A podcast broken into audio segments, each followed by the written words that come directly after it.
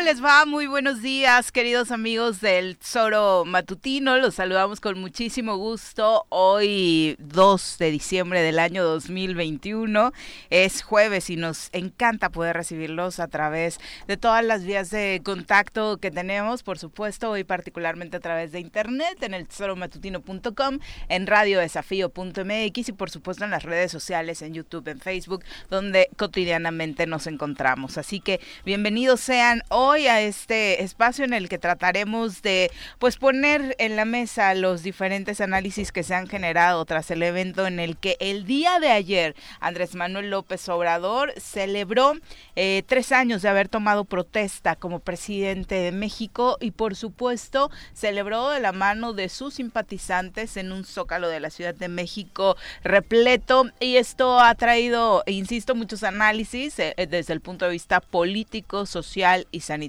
sin lugar a dudas. Mi querido Pepe, ¿cómo te va? Muy buenos días. Hola, ¿qué tal, Viri? Muy buenos días. Ya es jueves y estamos muy contentos de estar aquí con todos ustedes. Como bien decías, hoy solamente estamos por las plataformas de Internet, eh, Facebook, YouTube, Radio Desafío. Ahí nos pueden encontrar fácilmente y pues va a ser un gusto poder eh, pues tener estas dos horas eh, en compañía de toda, de toda la audiencia, Viri. Vamos a saludar, por supuesto, a quien hoy nos acompaña en comentarios para platicar acerca de todos los temas que tenemos en agenda, tanto a nivel nacional como internacional y por supuesto siempre poniéndole por ahí un tema eh, polémico. Mi querido Elael Acevedo, ¿cómo te va? Muy buenos días. Bienvenido. Hola muchachos, ¿cómo están? Buenos días, buenos días a todos. ¿Cómo están? Bien, bien, bien. Muy bien, gracias. Pues ya es jueves chiquito, como dicen. no, o sea, qué bárbaro. es jueves pozolero. Podemos ir este, pensando en, en, las chelas. bueno, tú ya no le haces a eso, ¿sí? Todavía. Ah, bueno, es que le haces al negocio aparte, ¿no? Ahí con nuestro querido Carlos claro, las cervezas artesanales, por supuesto, consúmanlas, ¿eh? busquen las cervezas artesanales. Yo sé que son un poco más caras y es normal porque pues, el, el nivel, producción de, el nivel de producción no tiene nada que ver con los volúmenes que manejan las grandes compañías, pero apoyen la economía local. La verdad es que ahorita es una buena época para tomarse unas buenas cervezas artesanales de Morelos. No, aunque no tan frías. Eh, ¿O frías? No, sí, frías. Lo que sí les aconsejo inevitablemente es no hacerlo en la botella, es, es, es, es ah, este, servirle en el vaso, quebrarle bien la espuma y este eh, y tomarlas así como debe ser, no de la botella. ¿no? eviten que el gas se les quede en la, en la panza. sí, que cuidamos mucho ese tema en el vino y no en la cerveza, ¿no? Y es algo de lo que hemos aprendido de la mano de Carlos Olivera en las diferentes intervenciones que ha tenido aquí con sus clases de cerveza, de sí. Claro, y en el caso... Servirla. En el caso del vino, pues obviamente no produce, no No, ni siquiera. Si te fijas, la manera incorrecta de tomar el vino en la copa es agarrar la copa tienes, que, tienes que agarrarle el, este, el postecito para evitar que el calor de tu mano le cambie un poco el, sabor. Ese es el objeto de la, de la, de la copa. ¿Eh? Pero si hay algo que la agarran así, como, directamente como tarro chelero casi. bueno, son las 7 con 7 de la mañana. Arrancamos con la información. Eh, Andrés Manuel López Obrador rindió ayer este mensaje por sus tres años ¿no? de, de ser presidente de este país y estuvo reunido con bueno, hace un buen rato, obviamente por el tema sanitario, que no veíamos la plancha del Zócalo Capitalino tan eh, llena. Y sí hay que reconocer que de los pocos personajes más allá de los relacionados con la música que logran llenar esta plancha del zócalo pues es el propio Andrés Manuel López Obrador. Lo hizo en sus diferentes procesos como candidato presidencial. Lo hizo también por supuesto ya eh, pues ganada esta batalla en 2018 y en los mensajes que envió Andrés Manuel el día de ayer pues obviamente señaló lo como parte de sus frases principales, esta que ha enarbolado desde el inicio, desde que lo empezamos a ver en la vida pública, de al carajo con favorecer primero a los de arriba. Eh, parte de los eh, mensajes era precisamente decir que pese a los estragos de la pandemia, el país está de pie. Este fue uno de los principales a quienes se lo acompañaron. Dijo que pese a los estragos, el país siguió caminando, tal y como se hizo primero de la mano con las vacunas vacunas y que eh, de hecho anunció que en enero se va a iniciar un plan de distribución de medicamentos, también apoyando a las Fuerzas Armadas para llevar medicinas hasta los centros de salud y hospitales más apartados del país. Dijo que el sueño que quiere convertir en realidad es que al final del gobierno el sistema de salud pública permita que cualquier persona, sin importar su condición económica, social o cultural, tenga servicios de salud y sea atendida como lo merece con médicos especialistas, estudios, medicamentos gratuitos y que la salud deje de ser un privilegio. Esto a propósito del tema que ha sido el gran problema, al menos este último año y medio en el país. En la Plaza de la Constitución, con el zócalo lleno y acompañado de integrantes de su gabinete, dijo que como en los mejores tiempos nos volvemos a encontrar en el zócalo, un zócalo democrático de la capital de la República. Señaló también que al cumplir tres años de gobierno están de pie a pesar de la pandemia que tanto dolor causó, aunque obviamente precipitó la crisis económica que ya se veía venir y que había sido originada por el neoliberalismo o el neoporfirismo y a pesar de eso, bueno, el país eh, no, no cayó. Un, un evento que le sienta bien a Andrés Manuel López Obrador, ese escenario, el Zócalo particularmente, es un referente de su activismo político desde hace veintitantos años, incluso desde que fue presidente, de, perdón, jefe, de, gobierno. ¿no? Eh, es un evento acostumbrado, él está acostumbrado a realizar este tipo de eventos, lo realizó por todas las plazas del país durante más de 18 años antes de que llegara a la presidencia.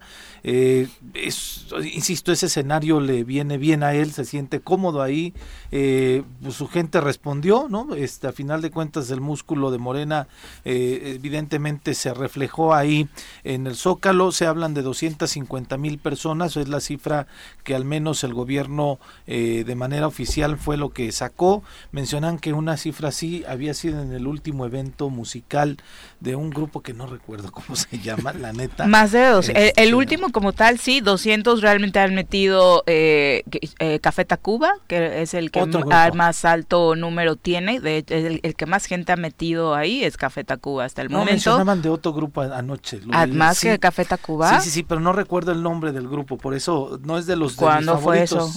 no. sé, hace como dos, tres años también, Viri, no sé, entonces sí mencionaban eso, mm. pero insisto, o sea, vimos obviamente todas las imágenes pintorescas, algunos este eh, pues van a van a mencionar el tema de había gente del CENTE, eso me llamó mucho la atención, o sea, no de la no de la coordinadora, sino del Sindicato Nacional de Trabajadores de la Educación, que a final de cuentas en esta última elección fueron aliados con el partido del presidente y eh, la ausencia de Ricardo Monreal fue la que eh, pues dio nota también, ¿no? Algunos otros llegaron tarde, eh, Santiago Nieto estuvo ahí, salió de Palacio Nacional ya muy tarde, a pesar de que ya no forma parte del gabinete del, del presidente. sí, mira, Manu Chao fue el primero que metió mucha gente, que fueron 150, y después ya vinieron los récords, eh, que sí, ah, según está toda la jornada, sigue siendo Café Tacuba, Paul McCartney, Roger Waters, Justin Bieber y Shakira, los ah, que más eh, gente han metido al los que dijiste antes, antes de Shakira. Eh, Justin Bieber, Paul McCartney, Manu Chao. ¿Y los Roger? Eh, Roger Waters. Estos me decían. Ah, es, un, es un cantante. Ah, es ah, un, cantante. sí, nada más que mal. Sí, sí, sí. Discúlpenme ustedes, mi neofites musical. Pues, este, pues, hablaban de él, ¿no? Yo lo escucho y escucho, como bien dijiste, Pepe, le cae bien a AMLO. Francamente, yo no sé si le cae bien al país. Yo me sentí como el época López Portillo cuando el presidencialismo, es decir, la figura central de todas las instituciones de un país, representaban al presidente. Creí que ibas a venir extremo, pero a, ese nivel, ¿sí? Te recuerdo. sí, te voy a decir por qué, porque, a ver, este país se ha dolido siempre, desde la historia contemporánea, de la, de la, de la presencia semipoderosísima del presidente, el titular del Poder Ejecutivo como jefe de todas las instituciones, con sus mega facultades, con sus metaconstitucionales, con todas las eh, atribuciones que se le dan jefe del Estado, jefe de las fuerzas militares, jefes del partido en turno, etcétera, etcétera, etcétera, ¿no? En las mejores versiones de un López Portillo, llenando la plaza y diciendo, miren, es más, en la, eh, todavía en el Congreso, cuando iba a llorar como un perro para defender el peso. Es decir, esta visión, yo recuerdo, por ejemplo, cuando empezaba mis años mozos aquí, en la universidad, de repente estaba Laura Ortega gobernador y vino Miguel de la Madrid a inaugurar una cancha de fútbol allá en la lagunilla. ¿E ibas a esos eventos? Bueno, no, no, pero pues es que te llevaban, ¿no? O sea, te te acarreaba el sistema, te acarreaban todo. No, no pude llegar. ¿Por qué no pude llegar? Porque desde, desde la colonia del club de golf había una cantidad de gente y una cantidad de filtros y demás, y el rollo. Que iban subiendo y, había grupos musicales. Y había grupos musicales en cada esquina y viene Miguel de la Madrid, ¿no? y él se ponía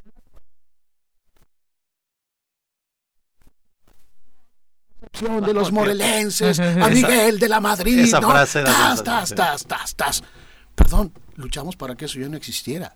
Es decir, hay hubo acarreos y que se enoje Juanjo, porque yo sé que seguramente va a decir todo lo contrario. Va a llamar ahorita, vamos a Pero es, es, lo que nos queda de esa herencia presidencialista, lo que hemos tratado de construir desde 1988 es un Estado con instituciones democráticas, autónomas, con facultades, con una serie de equilibrios que él está rompiendo.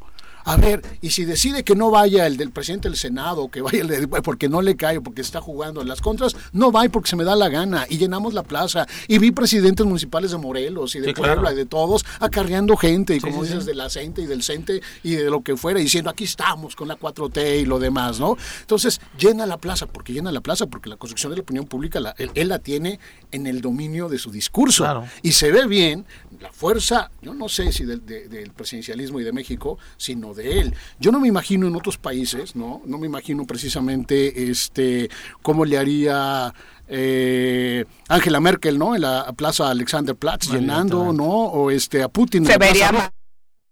No lo hacen de entrada. Para ellos se vería mal. Yo no me imagino a Putin llenando la pues plaza. Son otras culturas, ¿no? Ah, exacto. Eh, también es un tema cultural. Es una cultura más hacia las instituciones democráticas y no hacia la persona no hacia la visión de, de, esta mesiánica de yo soy el Mesías y todo lo que está no, no hay, una necesidad de eso por parte de la sociedad a partir del desgaste de los políticos eh, tradicionales o de los políticos que le han fallado tanto al país. Este, sí, seguramente, pero, pero hay que analizarlo desde otro ángulo. Es decir, hay, hay gente que se sintió contenta ver a su ídolo, a su, a su tlatoani, a su virrey, a su este monarca, ¿no? Es decir, a su figura central, al presidente. Eh, vámonos a los hechos. Se acaban de escapar de una cárcel, un guachicolero, materialmente, y, con, un, con una impunidad impresionante. El país está, con... El país tiene saldos rojos en materia de seguridad, en materia económica. Tenemos el 7% de, este, de, de, de, inflación. Estamos a punto de una evaluación. Ha cancelado proyectos porque se le da la gana a la cervecera de Mexicali, nada más, ¿no? Es decir, el señor decide en este país qué se hace y qué no se hace. Y luego, 5.5 millones de mexicanos que eran de la clase media, ahora están en la clase baja, ¿no? Y este discurso, que la verdad es que enciende los ánimos, ¿no? Ya, este, antes era al diablo a las instituciones, pues ya no puede decirlo porque él es la institución, pero al diablo las clases altas y poderosas y los ricos, y esta intelequia misteriosa que, que, que, significa cualquier cosa, ¿no? Eh, el neoliberalismo, la clase en el poder, este, eh, los, los fifís y los malos, enconar al país así, yo creo que no nos ha llevado a mucho, ¿no? Yo antes me enfrescaba ahí con algunos chairos en, la, en, las redes, pero ya entendí que no, que finalmente es un fanatismo, es como, como si perdió el Te van a decir, decirles ¿no? Pues hablemos entonces en términos de eso. Yo creo que hay que interpretar esta, esta, esta concentración. A ver, la comparas con artistas, sí, nada más que con los artistas no los acarrean, la gente llega sola y no le ponen el camión. Pero, en todos los eventos políticos, digo, con Andrés Manuel ibas, eh, porque iba, yo iba, eh, cuando Andrés Manuel estaba en el PRD nos decían quién quiere ir y yo me trepaba al autobús. Y, es un tema generalizado.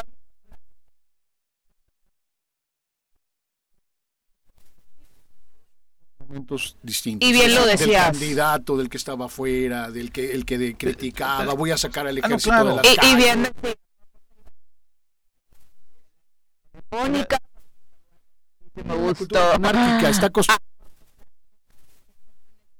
viene de, de esa cultura que, que, dices, ¿no? Es eh, obviamente alguien que eh, coincide, como todos ustedes saben, con la cuarta transformación y seguramente de eso se trata hoy la charla. Juanjo, ¿cómo te va? Muy buenos días. Hola, buenos días. Sí, estoy escuchando. Haciendo, haciendo corajes desde temprano. No, no, porque me hace gracia. Ah. Me divierte. Ayer y todos estos días me paso bomba escuchando el choro, cabrón. Soy muy simpático, de verdad. Es muy ameno el choro porque da gracia escucharles las barbaridades que están diciendo sobre Andrés Manuel López Obrador. Oye, tú mandaste algunos, tú mandaste algunos radioescuchas a decir que este programa ya es prianista. No, no, no, yo no he ah. dicho esto. Ah. Yo he dicho que, me, que me, me, hace simpática en las mañanas. Yo no he dicho que sean prianistas, cabrón. Aunque, aunque Pepe ya le veo con tendencias raras políticas. Ah, ah políticas. Lo clásica, el que no está conmigo está contra no, políticas, políticas. No sé cómo agarra la copa, pero me parece que sí anda... Con el dedito estirado. Le digo al que tienes a tu izquierda que Angela Merkel ha llenado esa plaza. Que, que, se meta en Google y vea. Y Putin metió en una un millón de cabrones en el, en, la, en el ¿cómo se llama? En el en, esa plaza, de Moscú. Sí, la plaza sí, los dos han llenado. Los dos. Angela, que además se llama Angela, no Ángela, es Angela. Ah, la pronunciación se permite. Yo estoy en México, yo, yo, lo digo como se escribe. O sea, o, sea, tú, mi querido Eliael, checa las veces que ha llenado Angela Merkel su plaza, güey. Y, y Putin, hasta un millón de personas ha llegado a meter. Si, si quieres, entérate bien. Y ese no es el tema. El tema es que ayer más de 200 mil personas han estado... ¿Eh? Acarreadas. No, no, si tú acarreas 200 mil, cabrón, si acarreas 200 mil es, es, que tienen muchos huevos. Con recursos públicos, es decir, con la estructura de los presidentes municipales, los alcaldes, del gobierno. Yo te estoy hablando, yo te estoy hablando, yo estaría de corazón en la plaza ayer, no fui porque tuve otras actividades, pero yo, yo, Juanjo, hubiese estado bien a gusto en la plaza, como sé de muchos morelenses que fueron convencidos, convencidos, eso no es acarreo, convencidos, yo soy convencido de que Andrés Manuel está haciendo lo posible por darle un vuelco a este país en bien de las mayorías, en bien de los más pobres, en bien de, del pueblo. Y si les jode a ustedes, sigan diciendo lo que quieran. No hay problema. Doscientos y pico mil acarreados ahí. Qué bueno. Ahí estuvieron. Y tiene un 70% de aceptación. Sí, también no. Es que eso. No, dice el, reforma que es el 58. 59. es 70 el 70% de lo que no ha ocurrido en la vida. Perdón, Salinas tenía casi los mismos niveles los primeros años. Más ¿eh? alto. Ah, a ver, Salinas tenía los niveles de aceptación personal hasta más alto. A ver, también, eh, a ver, eh, yo, yo no estoy diciendo que no, eh. Salinas en su momento tuvo una aceptación tremenda. Yo vivía ya en México, ¿eh? Y Salinas hasta que se descubre el pastel del neoliberalismo que mete y el daño que le hizo al país, hasta entonces tuvo una aceptación popular grande, sin duda. Eso no lo he dicho yo que no, porque yo ya vivía en México. Oye, Juanjo. La frustración. Eh. Dice eh, Reforma hoy, de cara a las elecciones presidenciales de 2024, ¿qué es mejor para el país? El 59% dar continuidad al proyecto de Andrés Manuel López Obrador y el 33% solamente detener el proyecto del presidente AMLO. Eso es lo que dice Reforma. O sea, habla casi ya eh, del 60% igual de la gente que está prefiriendo seguir en este esquema de la 4T. Oye, ¿y qué le vas a decir a los 5.5 millones de, personas que estaban en la clase media y ya no están ahí, ya tuvieron que bajar de, nivel? ¿Quién, ¿Quién ha bajado? ¿Yo qué soy? Yo soy clase qué para ti. Tú eres media, media fifí. Tengo mi casita, tengo mi carro, tengo mi cabañita. ¿Qué soy? Tú clase, ¿Qué clase soy yo? Tú clase alta. Aparte de güey, ¿eh? Clase alta. Yo soy clase media. Yo soy clase media, media alta. Y estoy total... Eh, no, bueno, ni siquiera es media alta, va. Y yo estoy convencido de que el país necesita la 4T para muchos años, para muchos años, para que México tenga ese 100 eh, millones de personas, 100 millones o 110 a gusto. A ver, mi querido anarquista, lo que yo dije... Que mis hijos puedan ir a la, escuela pública, cabrón, con los hijos de todo el mundo, porque la educación tiene que ser igual para todos. A ver... Ahí tenemos que llegar. Lo, que yo dije y luego, y, luego, y luego ya veremos pero no lo, no tumben algo denle la denle la oportunidad al país a ver algo distinto después de 40 años, cabrón, que, que, que, que, hace un desastre donde solo se han beneficiado unos pocos, unos pocos se han beneficiado, de manera mayúscula hablo, otros hemos tenido la fortuna de trabajar y, incluso de cometer errores, ¿eh? porque yo reconozco que he cometido errores. Para, en, ocasiones he sacrificado mi ideología, mi ideal por dinero. Bueno, a ver, lo que te quiero decir. En la, empresa, en la empresa en la que estoy. Lo que te quiero decir es. Que incluso. Y ahí quiero tocar el tema de, de esta chica, de la periodista, esta, ¿cómo se llama? Carmen Aristegui. Carmen Aristegui. Carmen Aristegui es humana y Carmen Aristegui creo que se está equivocando igual que me he equivocado yo en su momento. Carmen Aristegui se está equivocando. Eso no quiere decir que en su momento hizo las cosas bien y en su momento Andrés Manuel la apoyó. Desde tu perspectiva, desde tu perspectiva en qué se está equivocando, digo, para que le quede claro al público después de estas discrepancias eh, que han surgido en las últimas semanas, tras conocer históricamente que incluso el, parte del movimiento de Andrés Manuel decía que Carmen era una aliada al movimiento. Por eso se está equivocando para mí, a mi entender, porque detrás de este tipo de informaciones hay un doble sentido, hay un interés, hay, hay economía, hay dinero, para mí. Y te lo digo con conocimiento de causa.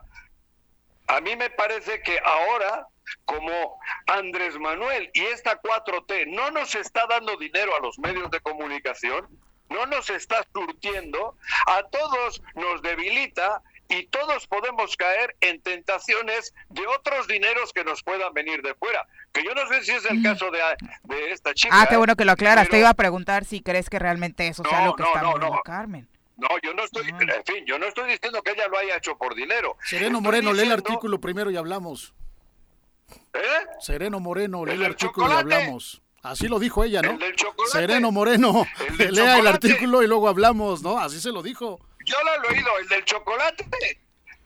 Como ese artículo, entonces podrían decir que yo soy el rey del huevo y tengo 30 huevos al día, cabrón. Ni son tuyos, son de tu hijo. Y te, faltan dos. A ver, exacto, ¿cómo puedes hacer 370 mil barras anuales de chocolate Rocío y ganar casi 300 millones de pesos?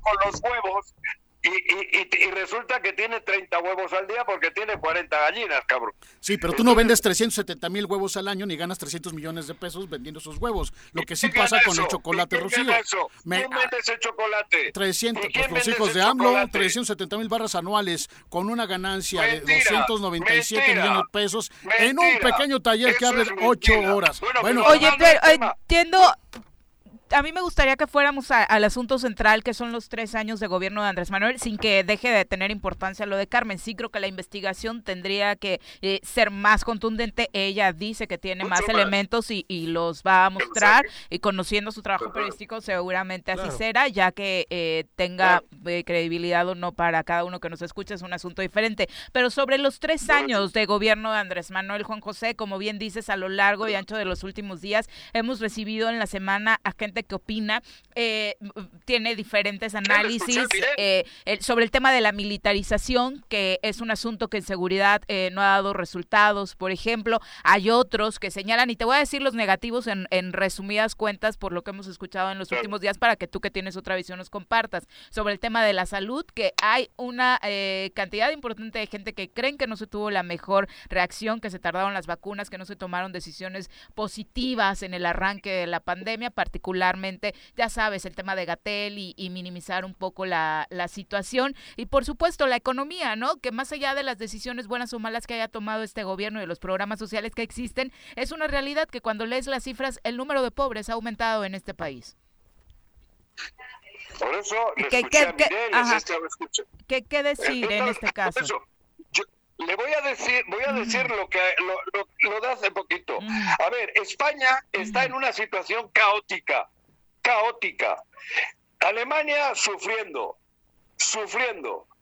Nosotros, nosotros aquí en México, creo que estamos viviendo una, ve, ve, la, ve los resultados, ¿no?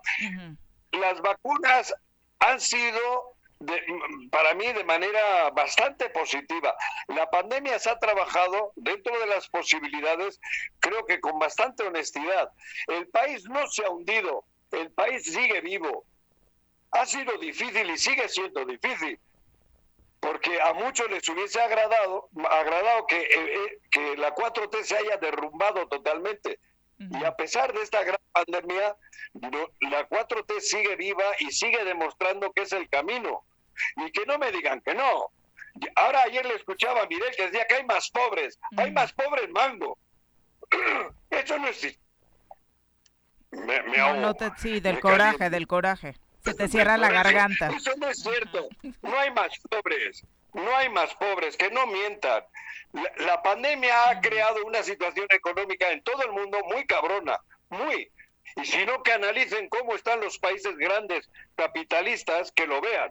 España está hundida en una verdadera crisis económica terrible, terrible. y como España, casi toda Europa. México vean ustedes si el país no palpita, el país sigue vivo. A pesar de haber agarrado una economía putrefacta como la agarró Andrés Manuel y viniéndole esta pandemia, el país va saliendo poco a poco. Eso es una verdadera realidad. Yo no soy analista económico ni financiero, pero el país vive después de estar viviendo estos dos años jodidísimos con esta pandemia y sin embargo no sé cómo lo hace, porque la verdad para mí cabrón, es, es, es una obra de arte.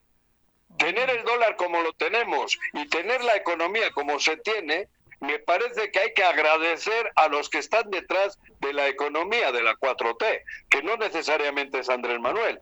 Alguien tiene atrás.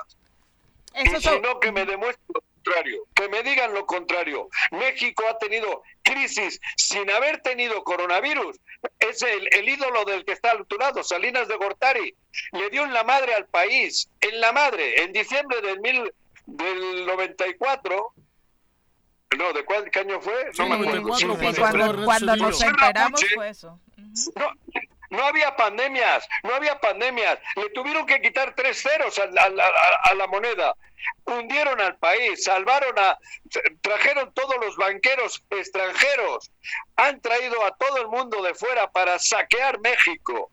Y ahí no hubo pandemia, ahí no hubo coronavirus, hubo una sarta de sinvergüenzas, como los ha habido hace poquito, sarta de sinvergüenzas que han, han, quitado toda la economía del gobierno del Estado del país con, lo, con, la, con el tema de Pemex, con el tema de la energía eléctrica, con todo eso que le han mandado a Iberdrola a España, que Iberdrola vive a toda madre con el dinero de México, porque España está hundida, cabrón. En España es la, la energía eléctrica más cara del mundo, cabrón.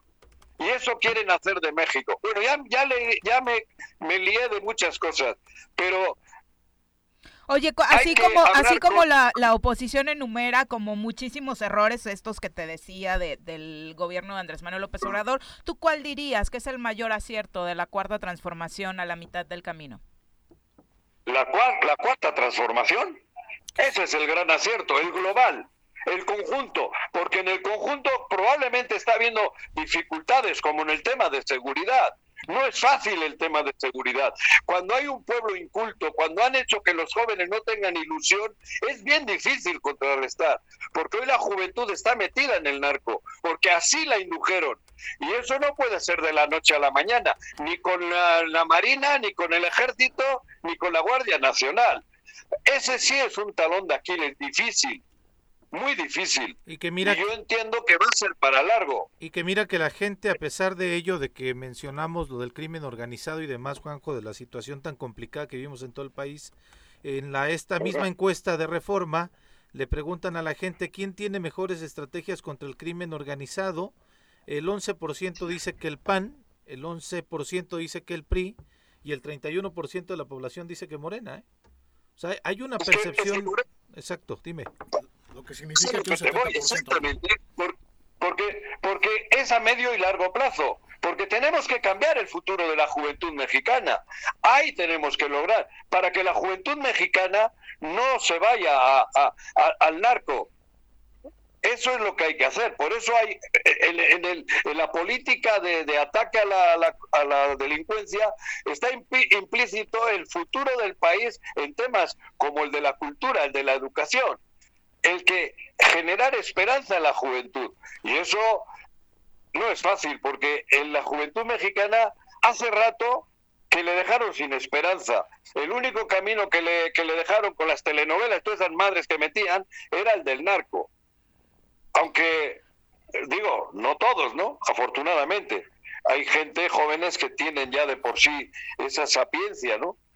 Pero en, en el cómputo general, a México, a la juventud mexicana, solo le abrieron el camino de esa opulencia con el narco porque no había otra esperanza. Y eso es difícil sacarlo del, del, del país, ¿no?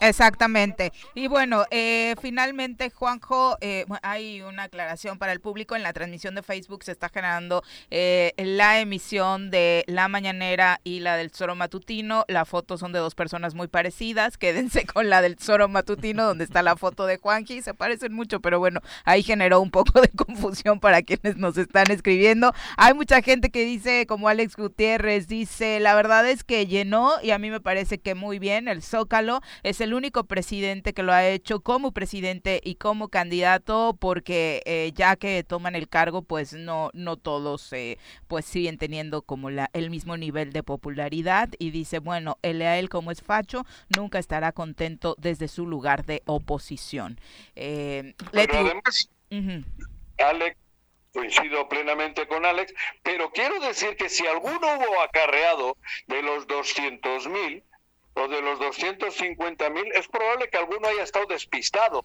y le hayan llevado, no sé, 20 mil, 30 mil. Pero habemos otros que de espíritu hubiésemos estado ahí y creo que ese, ese zócalo, si lo hubiesen hecho pisos, se hubiesen llenado con 14 o 15 pisos, porque creo que muchos en México hubiesen querido estar ahí, como yo. Ay, Juanji, también te vas al extremo, te quejas de los extremos de la oposición y... No, no, no, yo nada más, yo nada más te voy a hacer una pregunta, Juanjo. A ver, Juanjo, yo nada más una sola pregunta. ¿Tengo derecho o no tengo derecho a pensar distinto? Y si ese derecho lo tengo, ¿tienes tú el legítimo derecho a descalificarme o como ese Ale no sé qué que me dice facho? Es una pregunta nada más. A ver, nada más es una pregunta. ¿Tengo derecho a disentir y a ser respetado en lo que disiento, sí o no? Nada más. Nada más. ya, con eso. Nada más. No, pero por supuesto. Pero si. A ver, a él. Eso hubiésemos querido 40 años. Eso hubiésemos querido 40 años. que, haya, que se haya vivido momentos como este, en el que tú puedas decir lo que quieres y yo también. En 40 años no se podía hacer eso. Yo viví en este país, lo dije hace rato. Yo viví. A ver, ve Morelos. A ver, el ve Morelos. El Morelos. ¿Has leído, has leído, has leído, has leído a Luis Espota? Sí, Espota, claro que lo leí. La serie del poder, ¿la has leído la serie del poder de Luis Espota? No, no, no, no, no. No, es una pregunta, pues, nada más. Digo, porque te la voy a recomendar. No ha cambiado mucho este país respecto a la figura del presidente. Es decir, yo vi precisamente a un Miguel de la Madrid en esos posicionamientos, a un López Portillo, efectivamente, Carlos Salinas de Gortari, que era el hombre más joven de, que ha tenido México y el hombre más preparado, efectivamente se movía en los mismos niveles. Es decir, a ver. Pero, los medios de comunicación están cerrados a la oposición. Lo que decíamos, lo que decíamos el día que se dio a conocer lo de Carmen Aristegui, en cualquier otro sexenio, la señora, pero la señora en otro sexenio la semana siguiente, después de haber hecho una investigación, ya no salía al aire, o ya no salió al aire, ¿no? Exactamente. Estamos viviendo la época en la que el presidente del fuerte y decía, no acepto críticas, hago lo que quiera. Pero también está, pero es una forma distinta de gobernar. Antes los presidentes quizá no se metían también a debatir por su investidura que tuvieran o lo que sea. A mí me parece también interesante que el presidente de pronto diga, pues aquí no estoy de acuerdo. que lo diga así. Que los descalifique, no estoy de acuerdo. Que, lo diga así. lo que yo dije desde el inicio fue, a mí me parece que estamos reproduciendo el viejo vicio de este país contra el cual se, se, se, luchó durante muchos años. Crear instituciones y no figura personal central tlatuánica. Este representa todo eso que de alguna manera hemos querido cambiar desde 1988. Pero que la gente lo decidió, ¿eh? También. O sea, hay un presidente que lo hace, pero que la gente lo ha estado acompañando. Decidió que fuera presidente. Y le sigue dando el respaldo. La gran mayoría de la Ayer la muestra es esa. Concluimos por tiempo, Juanjo dinos. Concluimos con el, eh, es lo que, ahora vamos a trasladarnos a Morelos, ah, en el mismo tema, en el tema de la libertad de expresión que me toca el de él. En Morelos, en Morelos, los medios de comunicación que sí tienen convenio, no como con Andrés Manuel, aquí sí hay un convenio, aquí sí cobran una lana, pero cobran para no hablar mal del gobierno, para no hablar lo que en libertad lo que quiera el, el periodismo o los medios de comunicación. Eso se está viviendo en Morelos. Sí, claro. Eso sí es a la antigüita, eso es a la antigüita. En el país no, en el país los medios de comunicación, ¿cuándo se ha visto las madrizas que le ponen a Andrés Manuel? ¿Cuándo veías tú a Peñanito? Peñanito era el hombre más guapo, el más bonito, el, el más pulcro, el más sano, el mejor político. Ah, era un idiota. Pero en redes sí lo ridiculizaban, Perdón, ¿Eh? En redes sí lo ridiculizaban. Eh, Broso le decía. en redes, le decía, eh, Broso le decía a Henry. A Fox le hacían la caricatura, la parodia todo el tiempo. Sí, sí, a, eh, todos. En, ¿no? en redes. En redes. Yo te hablo de los medios de comunicación. Broso le decía a Henry a Peña Perdón, Nieto. a Fox, la, este, Televisa le hacía las parodias todo el tiempo de él, de su esposa y lo demás. Y la Ay, pobre Fox. No, no, no. no, bueno, va. A ver. Había, había Termino, crítica yo concluyo yo concluyo, creo que el país necesita seguir en la 4T por el bien de los más jodidos. Pues la gente así lo, dice. al menos el 58% en la encuesta de reforma dice que tienen que seguir votando por un candidato de Morena. Sí, todas las encuestas promediando tenían este 70% que señalabas, ¿no? La más alta que salió ayer, por supuesto, fue la de Mitowski, que le da hasta 77, que obviamente habla de palabras mayores. Juanjo, muy buenos días. Eh, obviamente hay... Eh, sigan divirtiéndome. Radio escuchas. Vete a recoger huevos. También le saludo a Miguel, que me hizo una mañana muy agradable ayer. ya no, ya no hagas corajes. Prepárate tus huevitos orgánicos, desayuna, ordeña tus vaquitas y listo. Muy buenos días. Un abrazo, Juanjo. Eh, son las 7 con 41 de la mañana, dice Jorge Armando Arroyo también. Yo creo que el análisis debería centrarse más bien en cómo es posible que AMLO mantenga un nivel tan alto de aceptación a pesar de que todos los días la mayor parte de los medios de comunicación nacionales lo descalifican, lo ofenden, mienten y tergiversan información sobre él y a pesar de eso sus niveles eh, de aceptación siguen siendo altos. Postdata, falta un panelista diario o semanal morenista. Saludos. Pues vamos a invitar a Juan Javier si quiere ser nuestra colaborador una vez a la semana los sábados. Estaría perfecto, ¿no? Para el radio escucha que quería escuchar el solo los sábados. Son las 7 con 41. Vamos a pausa, volvemos. 7 con 45 de la mañana. Gracias por continuar con nosotros. Saludos a todos los que nos siguen escribiendo, como mm, Eleti Gutiérrez, un abrazo. Jonathan Pérez también dice: Yo sí tengo la teoría de que Juanjo es el que compró bots para decir que el programa es prianista. Yo también, John. Eh, Paco Carzu, un abrazo, nos saluda desde la zona cañera. No, la, la 103.7 está teniendo problemitas, Paco, un abrazo. Eh, quédate por acá en Facebook. Arnaldo Pozas, profe, muy buenos días. Miguel Ángel Rodríguez también dice saludos cordiales a todos los integrantes del programa. Muchas gracias, Miguel Ángel. Un abrazo hasta Xochitepec. Y Alex Gutiérrez te responde, a él, dice, ah, entonces tu deseo es coartar la libertad de expresión. No entiendo. Al contrario, estoy diciendo que la libertad de expresión no solamente es reconocida, sino que se respeta. Para ambos lados, ¿no? Para ambos lados. Así tendría que ser, por supuesto. Son las 7 con 46 de la mañana. Vamos a saludar con muchísimo gusto en cabina a Francisco Radilla. Eh, ya hemos eh, tenido charlas anteriormente con él. Como usted sabe, es integrante del colectivo Isaías Cano Morales. Y obviamente el tema eh, principal de esta entrevista es hablar de la revocación de mandato. Bienvenido, Francisco. ¿Cómo te va? Muy buenos días. Sí, muchísimas gracias Viri, Pepe, Eliael por permitirnos el estar en este programa y poder llegar a su auditorio. Se los agradecemos infinitamente. Oye, tú coincides precisamente con que es la revocación de mandato una vía necesaria para que realmente la participación ciudadana sea real, ¿no? Y, y no solo un discurso.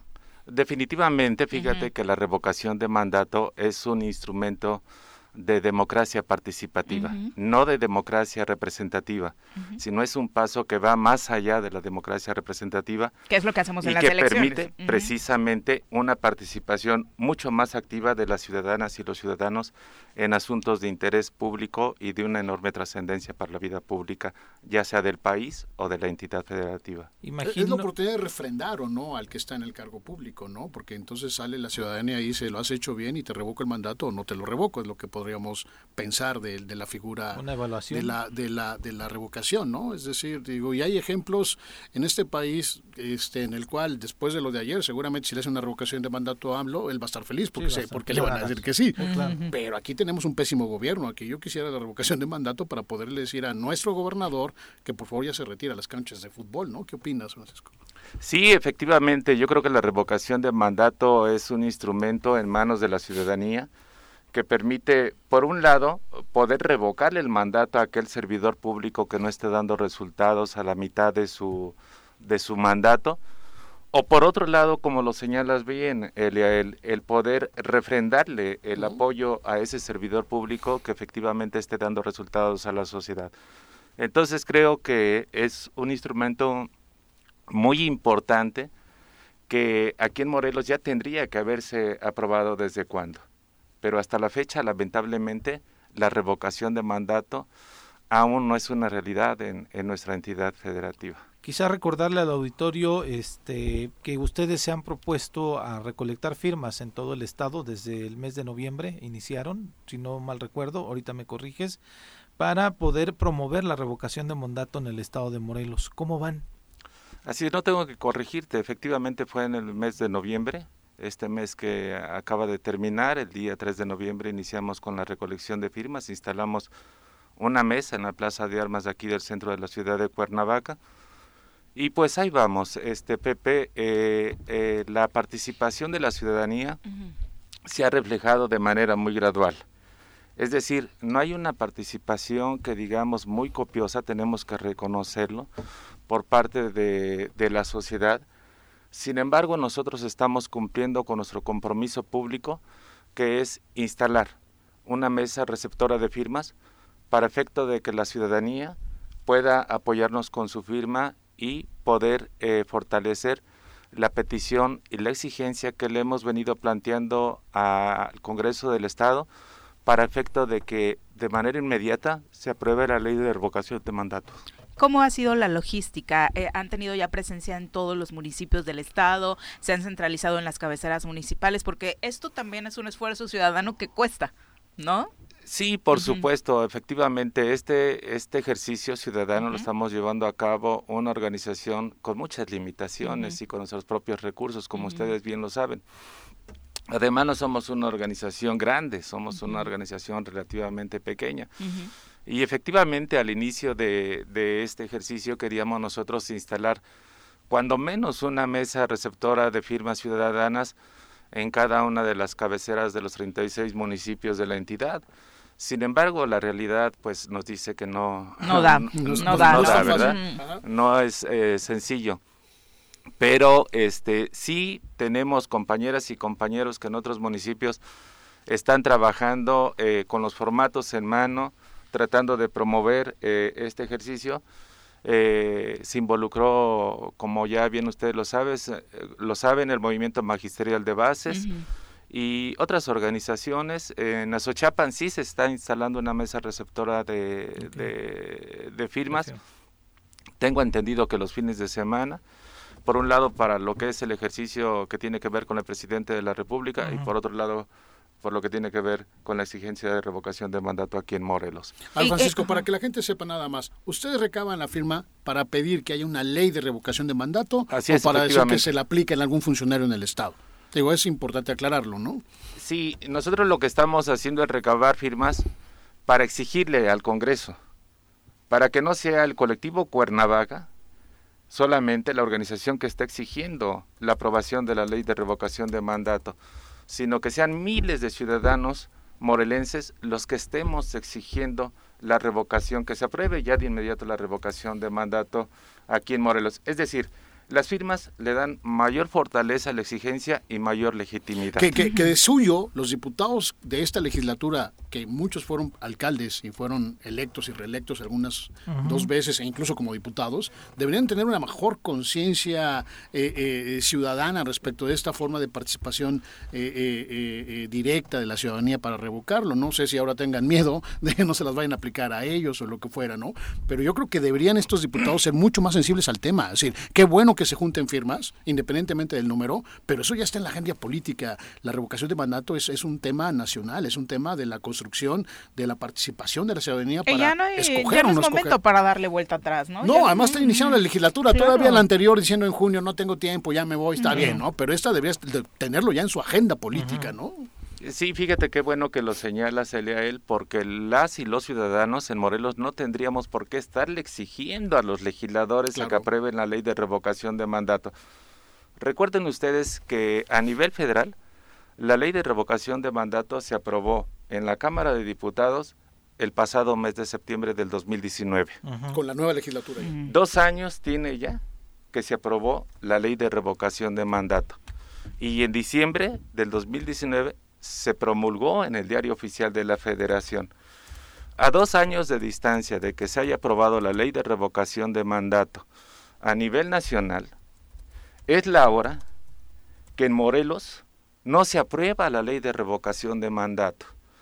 La pregunta es por qué razón las y los diputados nos están conculcando al pueblo de Morelos el derecho de tener acceso a ese instrumento porque a veces de participación ciudadana. A veces prefieren el cargo para ellos mismos. Ve la designación de dos secretarios de Ah, eso iba, ¿no? Que podamos esperar de la anterior legislatura si lo que estaban buscando era chamba, ¿no? o sea, y, ahora la acaban de obtener. Eh, en la forma operativa, ¿cómo es? Eh, yo decido ir a, participar, eh, registrarme con ustedes, dejar mi firma. ¿qué, ¿Qué les piden? ¿Es solamente los datos del INE? en estas mesas, ¿cómo trabajan? Yo voy pasando, me hacen la invitación para participar? ¿De qué forma están funcionando? Nosotros tenemos ahí la mesa, te señalo, en la Plaza de Armas de, Emiliano Zapata, del centro de la ciudad. Tenemos una lona que dice con claridad que estamos promoviendo la revocación de mandato del gobernador eh,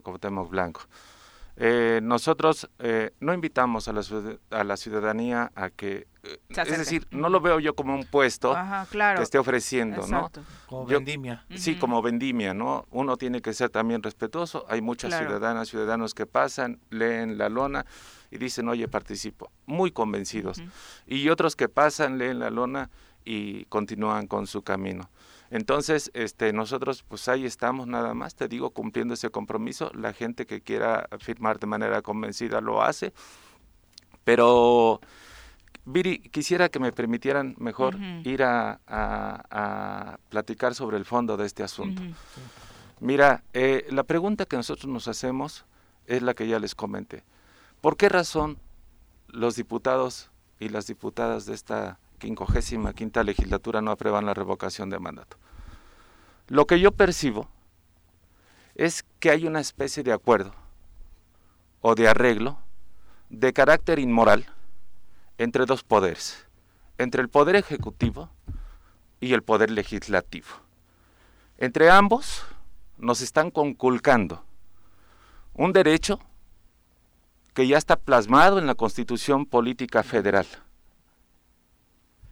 pero a los morelenses, ese arreglo inmoral que mantienen las y los diputados y el Poder Ejecutivo en Morelos están socavando de manera inmoral ese derecho de solicitar la revocación de mandato. Creo que eso es inaceptable. Creo que eso evidencia que los diputados no son representantes populares sino que son mercaderes de la política. La verdad se ha dicho. Entonces, eh, Pero eso no es por el mal sabor de boca que dejó la pasada legislatura, no merece eh, el beneficio de la duda, todavía, todavía está. Fíjate, te voy a decir por qué no. La aprobación de la ley de revocación de mandato ya es irreversible, es decir, se va a aprobar, claro, pero se va a aprobar tarde. Sí. Porque ¿cuál es la intención? Que no se le aplique este de este arreglo inmoral que tienen. Que no se le aplique, que no se le aplique a Cuauhtémoc Blanco. Claro, por supuesto. Porque saben que si se le aplica la ley de revocación de mandato, no la va a superar. Se va a ir de Morelos. Ese es el arreglo que te digo que tienen de carácter inmoral. Entre esos dos poderes, imagínate, dos poderes del Estado coludidos en Morelos para socavar ese derecho ciudadano de poder solicitar la revocación de mandato de un gobernador que no ha dado resultados en Morelos y que por el contrario ha llevado a nuestra entidad a condiciones verdaderamente lamentables, en renglones como la inseguridad, la violencia, la corrupción, la opacidad. En fin, creo que no es posible ya que el Congreso siga actuando de esa manera, que se comporten como representantes populares y no como mercenarios o mercaderes de la política. ¿Han tenido acercamiento con algún diputado o diputada? ¿O ellos se han acercado o ustedes hacia ellos? No, no hay ningún interés por parte de las y los diputados. ¿eh? Yo les recuerdo que en esta 55 legislatura hay dos diputadas que están repitiendo, que fueron reelectas, que es la diputada Ariadna Barrera de Morena y Tania Valentina del PT. Las dos saben de la revocación de mandato. ¿Y qué han hecho en esta legislatura? La agenda legislativa de los diputados no responde al interés de la ciudadanía, responde y refleja los intereses personales y de grupo de Tan es así que lo que se están peleando ahorita es LESAF. Así es. es. decir, LESAF, recordemos que el exdiputado Ponchito puso a su medio hermano como auditor especial de la Hacienda Pública y puso al director jurídico de LESAF y puso al director administrativo de LESAF y lo demás. Es el, ahorita lo que están discutiendo en su agenda es el presupuesto para ver qué nos toca y LESAF. ¿No? Si la desaparecemos para hacer un nuevo reparto de puestos y cargos entre los diputados. E, eso es lo que parecen reflejar en su interés, como dices, este deshonesto del ejercicio del cargo público, ¿no? O insisto, esto debería estar en su agenda, la revocación de mandato. Seguramente no se la van a aplicar, van a decir que no se puede hacer de manera retroactiva a alguien que ya fue, pero lo que sea, pero construyan ese puente de comunicación entre la ciudadanía y, y esos representantes políticos. Yo lo que veo es que no cambió mucho la legislatura nada más cambió de, número eh, en, términos de mujeres-hombre, pero efectivamente las dos que repiten son exactamente lo mismo que, hemos criticado, creo yo, este Francisco. Sí, es evidente a todas luces que tenemos un poder legislativo sometido a los designios del Ejecutivo. Eh, pues por razones que todas y todos sabemos, o sea, es el dinero lo que prevalece a final de cuentas en, en los diputados. Ese es su verdadero interés. Ese es. Yo les aseguro que una diputada o un diputado en Morelos gana más que el presidente de la República. Seguro. Conservadoramente. ¿Sabes cuánto se dice que ganan? Entre ingresos propios, no propios, sueldo, más de 200 mil pesos mensuales. Eso te iba a comentar precisamente. Conservadoramente, un diputado local, y eso es importante que lo sepa la sociedad, un diputado local en Morelos le cuesta mínimo 200 mil pesos mensuales. Entonces, súmale los asesores y súmale la carga de, o sea, de repente dices, la diputada fulana de tal, el diputado fulano de tal, y tiene un asesor, dos asesores, uno que le carga el portafolio, y tienen, dice, oye, perdón, pero a la Comisión de Derechos Humanos le faltan este... En La diputada, la diputada Zavala, Mirna Zavala, yo creo que tiene más personal que el ayuntamiento de Xochitepec. Entonces es verdaderamente triste lo que pasa. La legislatura morelense es de las legislaturas más caras del país. A pesar de que ahora ya solamente contamos con 20 representantes. Anteriormente la legislatura se componía de 30 representantes. Sin embargo, hoy sale más cara que cuando tenía 30 representantes. Y el argumento era que iba a ser más barata. No, hombre, no, En tiempos, ¿hasta cuándo existe la posibilidad de que se pueda, insisto, dándoles el beneficio de la duda de legislar y, que pueda esta revocación de mandato sí eh, afectar los intereses del gobernador Viri, nosotros no somos ingenuos. No se va a aprobar la revocación de mandato. Se va a aprobar, pero fuera de tiempo. O sea, ya no ves posibilidades de que no hay posibilidades. pueda tener una revocación. No hay posibilidades. Esa es la realidad. Aún así ustedes seguirán buscando las firmas. Nosotros vamos a dejar constancia histórica, Pepe. Como ciudadanos vamos a dejar una constancia histórica que en tiempo y forma exigimos que el Congreso aprobara la ley de revocación de mandato. Y nosotros eso estamos haciendo ahorita en este momento.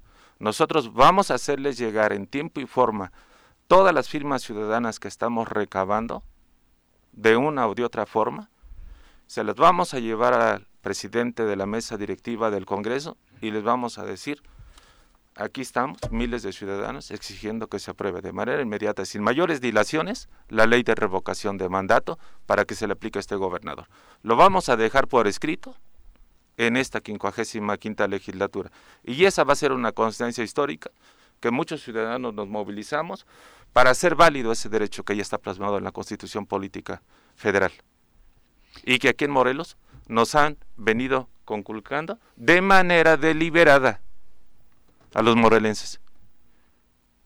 Y Entonces, que constancia, porque seguramente muchos de ellos en tres años van a estar pidiendo el voto otra Ah, por supuesto. ¿Hasta cuándo van, a recabar firmas, eh, pero, pero sí te digo una cosa, Eliael.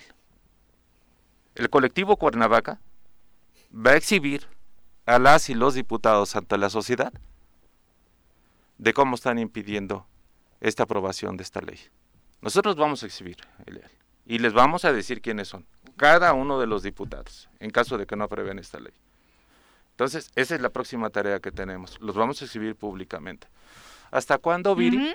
Es hasta el día 15. Nosotros vamos a estar en, la, en, la, en la Plaza de Armas. Y si ustedes me lo permiten, a mí me gustaría hacer un atento llamado a toda la sociedad para que en estos 14 días que nos restan, pues acudan a la mesa receptora de votos a estampar su firma y que dejemos esa, esa constancia histórica eh, en Morelos de que eh, miles de ciudadanos exigimos en su momento que se aprobara que se aprobara la ley de revocación de mandato. Entonces, sí seguimos haciendo esa invitación a nombre del colectivo Cuernavaca para que las y los ciudadanos que estén interesados en promover que se apruebe la ley de revocación de mandato en Morelos, acudan a la Plaza de Armas a estampar su firma. Muchas gracias, Francisco, por acompañarnos. Muy buenos días. Entre y mañana me vas a tener ahí. Muchísimas gracias. ahí te saludo. Ya te habías tardado, ya, te habías tardado. ahí estoy, ahí estoy. ¿En qué horario, en qué horario están, Francisco? Eh, nosotros estamos de 11 de la mañana a 5 de la tarde. Estamos de lunes a domingo diariamente hasta el 15. Eh, un servidor está todas las tardes porque en las mañanas tengo que cumplir con mi trabajo como cualquier ciudadano de pie. Y solamente eh, es en las tardes que le dedico un poco de tiempo a la actividad pública. Vaya por su licuadito, su raspadito, su elotito y pasa después a dejar su firma, ¿sabes ¿no? es invariable lo que me encanta del centro? La nieve de Ah, la nieve, sí, claro. no, no, no, no, no, no, Una cosa espectacular. Las de Hidalgo, ¿no? Y sí, exacto, las de Hidalgo, ahí frente a casa Hidalgo. aparte tienen una fila enorme, hay que ir con tiempo, porque tienen muchos, muchos fans. Ya nos vamos a pausa. Muchas gracias, Francisco. 8 con 10 de la mañana, gracias por continuar con nosotros. Eh, por supuesto, positivo. Ayer el Pleno del Congreso de Colima avaló con 14 votos a favor y 5 en contra la despenalización del aborto hasta las 12 semanas de gestación por lo que queda prohibida en esa entidad la persecución de las mujeres cuando tomen la decisión de abortar. El dictamen se aprobó durante la sesión de este miércoles, el cual reforma varios artículos del Código Penal y la Ley de Salud de Colima y de esta forma se convierte en la sexta entidad del país en tener este tipo de legislación, ¿no? Y como decían ayer en redes, les le temen al éxito los diputados locales, ¿no? Este tema ya eh, debió poner a Morelos en, en la lista de Siguen hace un buen rato las pero, mujeres, los diputados. Pero nada más no avanza.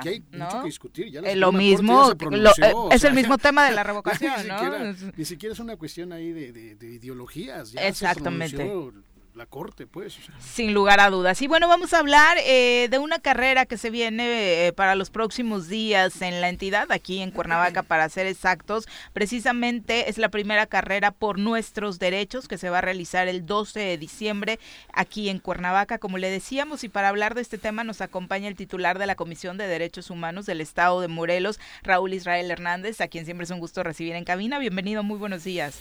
Al contrario, gracias a ti, Viri, Pepe, todo eh, tu equipo de trabajo. Un placer estar nuevamente con ustedes y con tu auditorio para hacer esta invitación a la primera carrera por nuestros derechos en el contexto del Día Internacional de los Derechos Humanos, una fecha muy, muy importante para la Comisión y todas las comisiones del país. Queremos hacer algo innovador, algo más fresco, cambiar las dinámicas de cada año y convocar a la sociedad en general, a todos los actores políticos sin distinción de origen ni de ideologías, para que nos acompañen este 12 de diciembre a las 7 horas de la mañana en la ciclopista, ahí en donde está el Boulevard Juan Pablo II, esquina con Avenida Río Mayo. Va a ser una carrera de 10 kilómetros y 5 kilómetros, además de una caminata libre e incluyente, en donde pues quienes no deseen eh, hacer la carrera, pues pueden llevar a sus familias, sus mascotas y poder eh, tener ahí un, un, buen momento de convivencia entre la ciudadanía y la Comisión de Derechos Humanos, junto con la eh, diputada Luz Dari, que es la presidenta de la Comisión del Deporte del Congreso del Estado. Estamos haciendo esta alianza y convocando a la sociedad en general para que nos acompañen en este día. ¿no? Va a haber premios. Muy importante. Va a haber premios. El primer lugar en la eh, carrera de 10 kilómetros se va a llevar 5 mil pesos en, Nada mal. en rama varonil y femenil, cada uno 5 mil pesos. En segundo lugar, tres mil pesos igual en cada una de estas ramas y el tercer lugar dos mil pesos. ¿Hay categorías o es este una sola? Es decir, porque pues yo puedo caminar los 12 kilómetros, pero si me ponen con uno de 20 años me va a ganar el tiempo. Seguramente. No, el proceso de inscripción es general y bueno, ahí el, el, que, el que se haya preparado, el que esté más preparado, pues es el que se va, va a tener mayor eh, oportunidad de, No, pues sí voy a ir, pero entonces voy con la caminata y mi perro, ¿no? y bueno, también eh, participa el Ayuntamiento de Cuernavaca y nos acompaña en cabina el profesor Arnaldo Pozas desde el Instituto del Deporte Municipal, a quien saludamos con muchísimo gusto, profe, bienvenido. Hola, muchas gracias. Como siempre es un gusto. Eh, el Ayuntamiento de Cuernavaca, por instrucciones de nuestro alcalde, Francisco Antonio Villalobos Adán, eh, nos, nos, pidió apoyar en todo lo que es la gestión, en toda la logística, en todas las actividades a, la, Comisión Estatal de Derechos Humanos. Y bueno, estamos aquí para apoyar, para difundir, para promover y por supuesto para invitar a toda la ciudadanía. Yo creo que esta carrera es muy importante porque, como ya lo comentaba el licenciado, ¿verdad? Es, es la primera, seguramente, de varias que habrá. Incluso por ahí al final, eh, licenciado, no sé si quisiera comentarlo, es la primera de varias, pero además esta, ahorita lo va a comentar, está, es la intención de difundirla en otros estados, ¿no? Sí, en efecto, eh, la verdad es que la idea es que se instituya este, este día, este contexto del Día Internacional de Derechos Humanos como una oportunidad para celebrar este, este evento, esta carrera por nuestros derechos. Yo he comentado lo que estamos haciendo aquí en Morelos con los compañeros de otros estados y se está eh, generando el acuerdo para que el próximo año eh, podamos eh, hacerlo de manera nacional, ¿no? Que todo el país entero pueda hacer esta, esta carrera por nuestros derechos, especialmente en un tema, ¿no? En donde, eh, pues hoy por hoy hay mucho, mucho por hacer y lo que de lo que se trata es involucrar a la ciudadanía que se conozcan cuáles son nuestros derechos porque si no se conocen es difícil que podamos exigirlos no e, este mundo es tan simbólico que es la carrera de los derechos humanos el 12 de diciembre en la Juan Pablo II Exactamente, fíjate qué buena qué buen análisis haces. Sí, la realidad es que el Día Internacional de los Derechos Humanos es el 10 eh, solo que por eh, la, las facilidades de eh, hacer un evento de este tipo en los las horarios laborales y además que a muchos no les permitirían participar. Y además el, el, 12 de diciembre de por sí nos tenemos que levantar temprano por la, la cuetiza, ¿no? pues ya que mejor que hacerlo. O muchos se duermen a las 12, Igual llevan mañanitas muy temprano. No dejan dormir, no se vayan a llegar desvelados. para inscribirse hay una cuota de recuperación. Sí, en, en efecto, si me permites nada más terminar de decir la, el tema tema de las premiaciones, porque también en la carrera de 5 kilómetros tenemos para el primer, segundo y tercer lugar 2.500, 1.500 y 1.000 pesos en cada uno de estos lugares, tanto en rama varonil como en femenil. Y eh, eh, por cuanto a los costos, como eh, me preguntas, eh, decir que sí hay una cuota de recuperación para eh, la carrera de 10 kilómetros de 350 pesos y de 5 kilómetros de 200 pesos. La caminata libre e inclusiva, la de 2 kilómetros, esa no tiene ningún costo. ¿Es pet friendly? es pet friendly, sí, en efecto. Y toda la información, todas las bases se pueden consultar en la página de Facebook 10K CDHM o 10KM CDHM, como cualquiera de las dos. ¿Y dónde están sucediendo los registros? Los registros los estamos haciendo en la, en, la Comisión de Derechos Humanos, se, pueden, eh, se pueden presentar. Eh, estamos en Avenida San Diego, 1404 en la colonia de Delicias, ya casi para llegar a la, colonia Antonio Barona. Y bueno, la, eh, todo lo que es el proceso de inscripción se hace vía depósito bancario. en la página se pueden consultar todos estos, eh, todos estos datos para eh, facilitar y agilizar el proceso de inscripción. Y bueno, pues el agradecimiento ¿no? a tanto al Ayuntamiento de Cuernavaca que nos ha dado todas las facilidades para poder llevar a cabo esta carrera, todos los apoyos que son necesarios para garantizar también la seguridad de las personas que nos acompañen y también hacer extensivo el agradecimiento a todos los patrocinadores. La verdad es que ha habido una gran respuesta, una, un gran eh, una gran, un gran interés de eh, los empresarios por fomentar eh, este tipo de eventos que lo que tienen por finalidad es que conozcamos y exijamos nuestros nuestros derechos fundamentales. Y decir hablando de los patrocinios que habrá para quienes se inscriban en las carreras de 5 y 10 kilómetros además de la premiación de los primeros segundos y terceros lugares van a haber rifas de, ah, de algunos mm. interesantes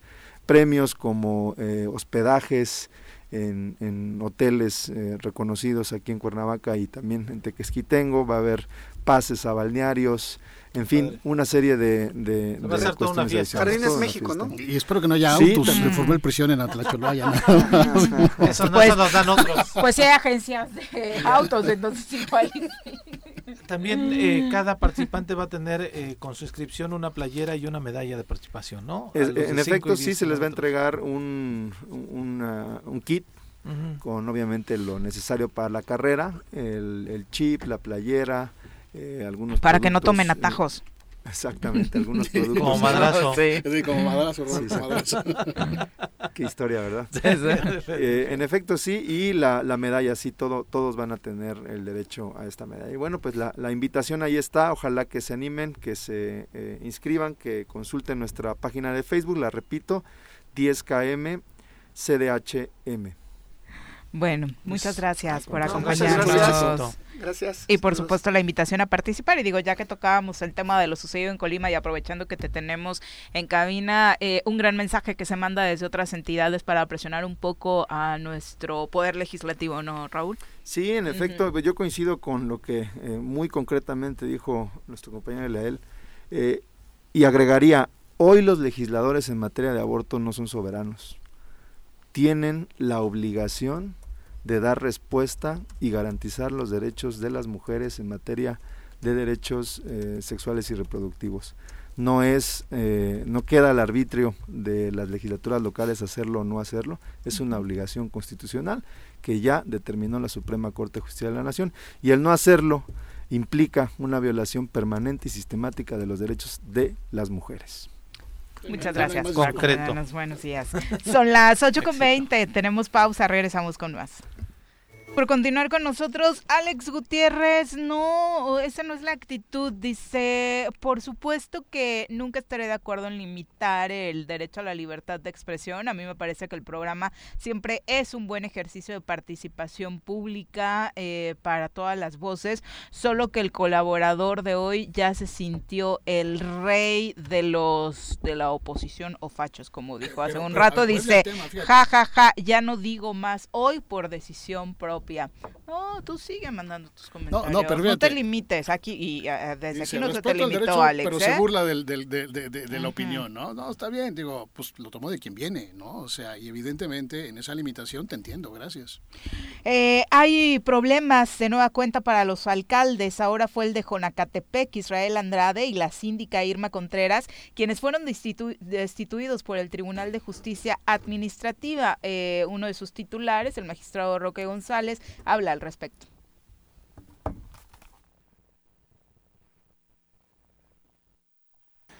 Sí, efectivamente, como lo informamos hace ocho días, la sesión del miércoles pasado se resolvió el último incidente, desafortunadamente en contra del municipio de Jonacatepec, Morelos, eh, donde se aplica la medida de apremio de destitución e inhabilitación tanto para el señor presidente municipal como para la síndica municipal por el, la contumacia y el desacato en haber acatado el cumplimiento de una resolución de un elemento de seguridad pública. ¿Cuántos suman ya en lo que va? Bueno, hay que recordar que publicados al, periódico oficial con las publicaciones que se darán el día de hoy, llevamos ocho destituciones eh, en firme. Recordando que de esas ocho, tres eh, cumplieron eh, una vez que se efectuó la destitución, acataron y se dejaron sin efectos. Las otras y es que decía también el presidente que ya 18 de los 18 alcaldes electos están en riesgo. Sí, Qué impresión es de que, que es ese el gran tema, ¿no? Muchos de los que se van, por supuesto, tienen que ser muy responsables con la herencia que dejarán, particularmente la financiera, a quienes van a tomar protesta. De hecho, y, no es nada nuevo, ¿no? Eh, el, particularmente Cuernavaca ha tenido episodios de este tipo eh, constantemente. Lo que hereda eh, Cuauhtémoc Blanco en el ayuntamiento de Cuernavaca dio como resultado que Antonio Villalobos, 18 días después de haber tomado protesta, ya estuviera en riesgo de destitución desde entonces por un incumplimiento de, la pasada administración municipal, ¿no? Eh, eh, este, mi amigo que dice, desafortunadamente tuvimos que hacer. Yo no coincido, yo digo, afortunadamente lo hicieron, porque esa es su chamba. y, es la manera de decirle a, las, a los ayuntamientos, a ver, no se pasen, porque la gente tiene que venir hasta acá a ejercer un derecho y te la pasas en desacato y te la pasas en desacato, pues ya te voy a destituir, o sea, porque para eso estoy, para impartir justicia. Ahora, lo que siempre ha sido injusto es de por qué todavía ni tomo protesta y ya te estoy en riesgo de que el, día no se puedo ir, ¿no? o sea, esa es la parte que de pronto se, entiende que vas a ser el representante del ayuntamiento y esto no cambia de, nombre. este, justamente eh, mencionaba Roque también que se la pasaban en desacato y ya cuando les venía la destitución decían, ¿qué creen? Si hay dinero para pagar, ¿no? Yo creo que ahorita eh, en este mes que pues ya se van algunos, ya varios les vale gorro la administración. ya es nada más por un ejemplo. Este... Temisco, más de 200 despedidos. Eh, claro. es un caso gravísimo. y aparte mucho se habla, por ejemplo, de lo que está sucediendo en Cuernavaca con el tema de, de, los salarios y lo que pasa en municipios como Temisco, en el que ya son meses en los que los salarios no han sido devengados por los trabajadores, es gravísimo, ¿no? Y se va a ir y le va a valer, y al que llegue le va a tocar, ¿no? El, el tema de, de, indemnizar, este, volver a, a, colocar, en fin, ¿no? Sí, bueno que ¿Los destituyen y hay alguna sanción para no ejercer un cargo público después, él o no? Depende del tiempo. Es decir, la destitución y la inhabilitación. La inhabilitación es por un año, porque la destitución no necesariamente inhabilita, pero creo que en estos casos va la destitución y la inhabilitación hasta por un año.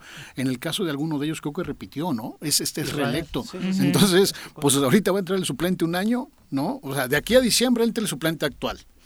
Y en enero entraría el otro suplente hasta cumplir el año, ¿no? Y regresaría después. Pero bueno, sí le va a servir de este de ejemplo. ¿Cuáles han tenido estas acciones? Los ocho municipios que en este trienio han sido sancionados de esta forma son eh, Puente de Ixtla, Zacatepec, Cuautla, Amacuzac y ahora Jonacatepec. Pero fíjate, ese es un modelo reciente, porque antes, en, el, en el modelo anterior, este, el tribunal resolvía este, la, la, la, aplicación de la medida de premio y, inhabilitaba y lo demás, pero tenía que decirle al Congreso que lo ejecutara. Hoy son ellos mismos los que lo hacen. Así que qué bueno que no les tembló la mano para decir, a ver, ya se acabó, te y sin pretextos. problemas. Son las 8.29, vamos a eh, nuestra sección con Jesús Zabaleta. Es tiempo de decir la verdad conforme es en sí misma. José María Morelos y Pavón, 1812. Memorias y Olvidos. Una mirada a la historia estatal y nacional con Jesús Zabaleta. Querido Jesús, ¿cómo te va? Muy buenos días. Viviana, José, Eliael, muy buenos días. Muy buenos días. Ay, Juanjo debe estar feliz en este momento escuchando el programa con Eliael y Jesús. Eh, Anti-AMLO totalmente. Bueno, joder, pero es que, en cabina. Pero es que nuestro amigo el Grinch, que vive allá arriba en, el cerro, ¿no? Este, no, este va a ser el momento favorito de Juan José Arrece. Este, y, ya ni qué decirle, ¿verdad, paisano? No, eh, definitivamente. Hijo Jutlenses, claro. Eh, a ver, quiero aclarar algo. No somos anti-AMLO. Ah, ok. Somos, somos anti-estupidez. no, ya le está dando ya le cayeron mal los huevos orgánicos del desayuno a ah, Juanji, ¿eh? Qué bárbaro. Bueno, pasemos a la sección mejor porque le va a dar algo a aquel señor, capaz que nos vuelve a llamar. Bien, un día como hoy murió un personaje fundamental no solo para la historia del actual estado de Morelos, eh, ni de México, sino del mundo. Don Hernán Cortés de Monroy y Pizarro. El 2 de diciembre de 1547 murió en Castilleja de la Cuesta.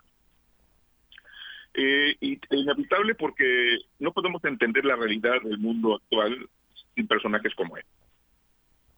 El hecho de que en el actual territorio de Morelos se haya instalado no solo su residencia, sino iniciado el, proceso de instauración de la industria azucarera en el territorio de la naciente Nueva España, marca una ruta fundamental para el desarrollo histórico del, del actual estado de Morelos y del país. Perdón, estoy haciendo pausa porque tengo un rebote del sonido. Sí, no, aquí te estamos escuchando perfecto, Jesús. Es un ah, inconveniente de la, de la línea, pero estamos escuchando perfecto tu participación. Muy bien. Eh, bien, eh, y, recordamos este personaje odiado por muchos, eh, exaltado por otros, que sin embargo representa un punto de referencia inevitable para otro proceso que no es solo el comercial, no es solo el bélico, no es solo el, el, el de la conquista, el de la destrucción, el del crimen, el del saqueo, el de la explotación, sino algo que nos es inevitable, es inherente a todos, el mestizaje. Este mestizaje que no solo es genético, sino también cultural, y que nos permite explicar quiénes somos en la actualidad. Hoy recordamos este personaje, sin entrar en más detalles, fundamental, que es don Hernán Cortés de Monroy y Pizarro, que un día como hoy, 2 de diciembre de 1547, murió en Castilleja de la Cuesta. Murió a los 62 años, por cierto. Eh, una fecha adicional, eh, un día como pasado mañana, eh, 4 de diciembre, en 1829 nació José Francisco Sarco Mateos, un personaje eh, inevitable en la historia del liberalismo mexicano, que fungió en diferentes cargos. desde muy joven fue empleado del Ministerio de, Relaciones para llegar a ser su titular en un momento y en jefe de, las cuatro secretarías que existieron durante el gobierno republicano.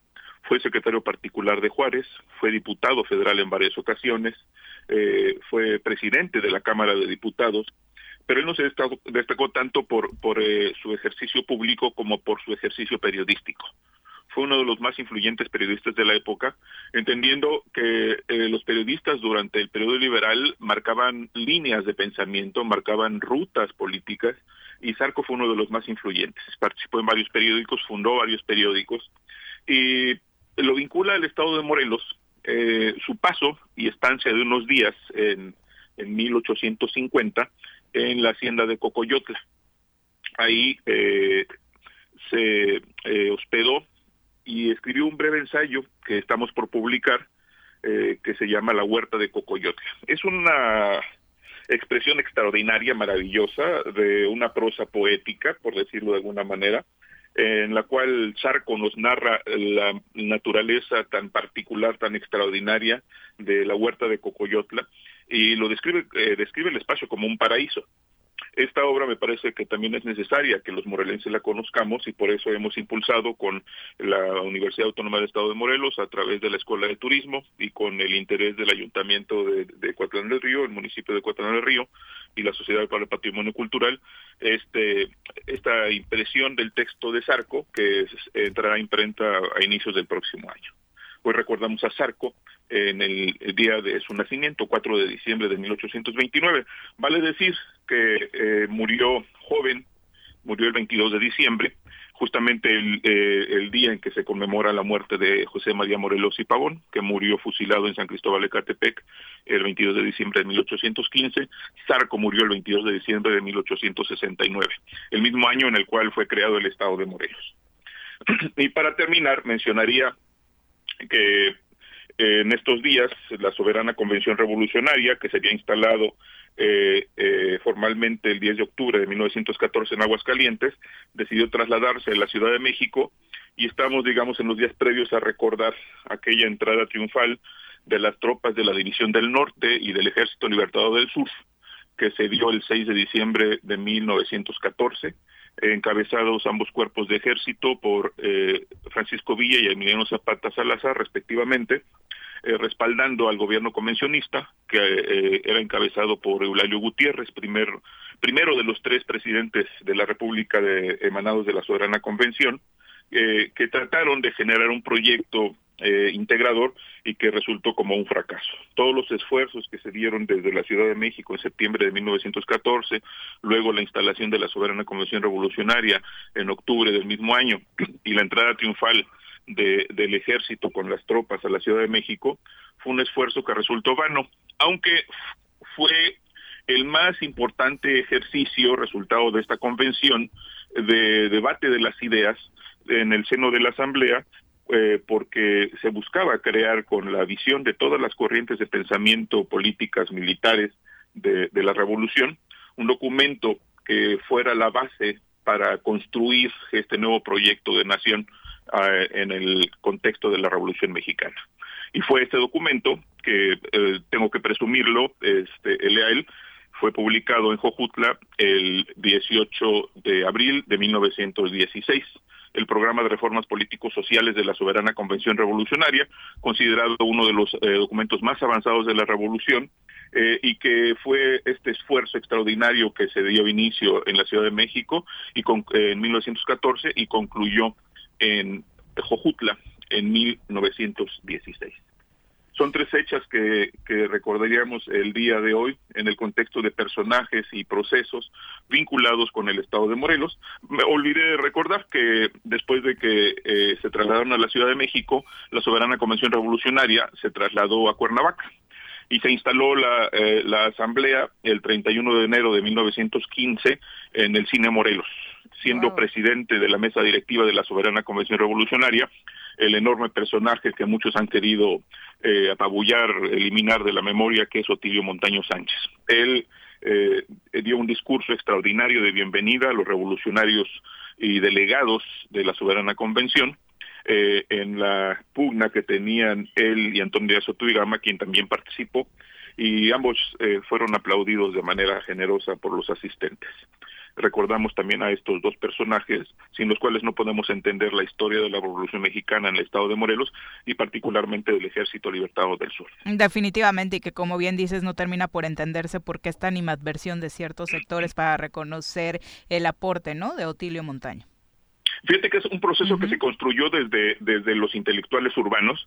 eh, Antonio Tuigama de manera insistente lo descalificaba. De, fue obviamente también uno de los artífices de, de un juicio creado sin pruebas eh, documentales, con testimonios falsos y con el aval de Emiliano Zapata Salazar. Por eso digo que Zapata traicionó a Montaño. Se le enjuició para ser fusilado. Eh, todo esto orquestado por Antonio Tuigama, Manuel Palafox, entre otros, eh, porque era un obstáculo para sus fines, dada la influencia que Montaño tenía en Zapata.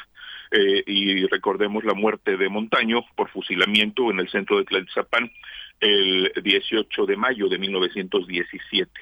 Eh, después otros se encargaron de tratar de minimizar el papel de, Montaño en, el, en la creación del plan de Ayala, eh, como el propio John Womack, cuya obra es Zapata y la Revolución Mexicana, que fue publicada por primera vez en inglés y en español en 1969, parte solamente de los testimonios de personajes como Antonio de Soto y Manuel Palafox, Gildardo Magaña también, por supuesto, para eh, descalificar el propio Womack a Otilio Montaño, minimizando su papel como el primer ideólogo eh, local, el primer ideólogo rural del Ejército Libertado del Sur. Y recientemente eh, los historiadores contemporáneos han minimizado esta parte en la cual Zapata habría traicionado a Montaño al no haber revisado la situación, al haber creído a sus enemigos eh, sobre pruebas falsas, al no haber constatado la veracidad de las pruebas presentadas y, permitir con su ausencia porque la víspera del juicio se ausentó del Zapán, permitir con su ausencia que fuese juzgado de manera injusta su compañero, su compadre, su hermano, su cómplice, Otilio Montaño Sánchez, la traición de Emiliano Zapata Salazar. Como siempre, eh, muy ilustradora tu participación, Jesús, sobre estos eventos hoy varios a comentar y también nos gustaría que brevemente nos contaras qué tan eh, positivo fue este ejercicio que realizó el Congreso del Estado de Morelos en el que estuviste como invitado eh, para dialogar sobre el turismo en la entidad. Yo creo que sirvió este foro como han servido otros foros, para nada. Es más bien Ya no te van a volver a invitar. Ya, ves, por eso, por eso Juan me los quiere, porque pues, me estás pidiendo mi opinión. Somos librepensadores, está bien, paisano. Así somos los, de Ahí te estoy dando mi opinión. los de la península son, son, son autoritarios, son A ver, la sinceridad no tiene por qué ser una ofensa. Eh, lo cierto es que estos foros sirven para justificar acciones de quienes los organizan yo cuestioné la ausencia de la titular de la Secretaría de Turismo y Cultura y pregunté, o, o no estuvo porque no le invitaron o no estuvo porque decidió no ir. Y en cualquiera de los dos casos me parece que es grave. Y fue lo segundo, ¿no? No, lo sé, porque no me respondieron, con toda ah, intención no me respondieron. Entonces no lo supe. Sin embargo, cualquiera de los dos, las dos razones me parece grave. No podemos generar eh, propuestas en materia legislativa ni acciones en materia gubernamental si no están todas las partes involucradas.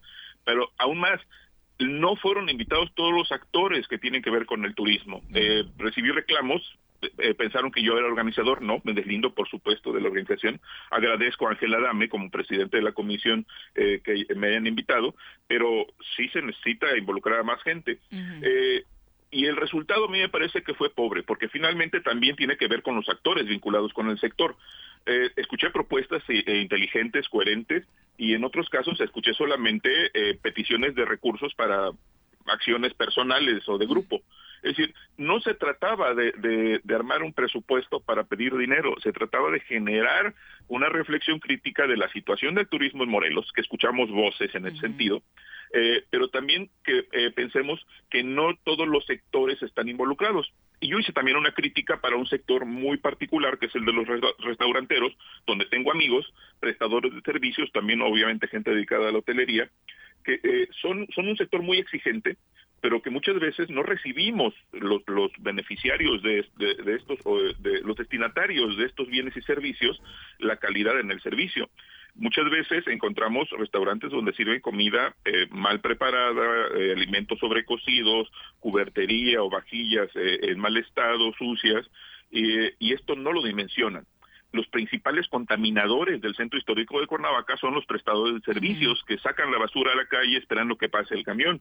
Es decir, tenemos que ser autocríticos. Si no generamos esta visión donde pareciera que solo unos son los que aportan y otros eh, son los que reciben, no dimensionamos con objetividad el proceso. Muchas aristas, eh, por supuesto, analizar sobre esta situación. Lo, que estoy proponiendo, porque todavía anoche recibí llamadas de, de amigos guías de turistas que no fueron invitados, Estamos planteando hacer un documento dirigido al Congreso y a la Secretaría de Turismo para que en esta materia en particular se puedan hacer otros ejercicios de reflexión, pero con fines este, y objetivos eh, bien establecidos. Más operativos. Oye, paisano, pues muchas gracias. rápidamente, la próxima vez, eh, el 22 de noviembre precisamente de 1839 nació eh, Cecilia Rubelo. Yo creo que también sería interesante estar recordando quién fue el personaje, ¿no?